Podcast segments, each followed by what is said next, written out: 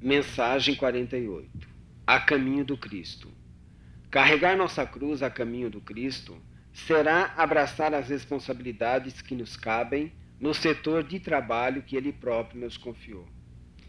E na adesão ao compromisso esposado, urge não esquecer que as nossas dificuldades podem ser modificadas, mas não extintas. Sem obstáculos, cairíamos na inércia. E é forçoso avançar sem esmorecer para evoluir. Em quaisquer circunstâncias, cumpre-nos trabalhar, aceitando-nos com as imperfeições que ainda trazemos, realizando o melhor ao nosso alcance, a perceber que sem o conhecimento de nossas próprias fraquezas, tombaríamos no orgulho.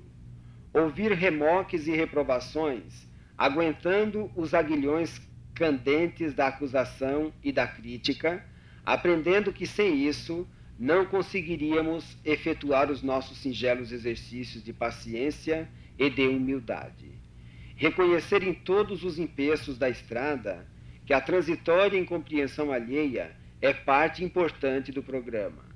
De quando em quando, ela nos sacode as construções espirituais, verificando-lhes a firmeza e às vezes, em semelhante prova, nos desnuda a solidão. Entretanto, é preciso seja assim.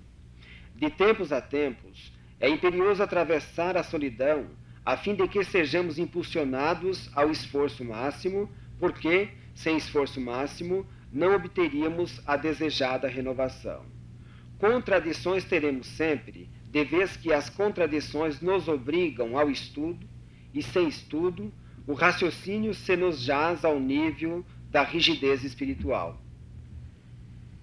Chamados a amar e auxiliar aos que se nos opõem, é necessário amá-los e auxiliá-los com a tolerância e a bondade com que o Divino Mestre nos amou e auxiliou incessantemente, enquanto nos opunhamos a ele. Para nós que aceitamos a jornada para a integração com Jesus, não há possibilidade de recuo, porque a desistência da luta pela vitória do bem significa perturbação e não equilíbrio, rebeldia e não fé.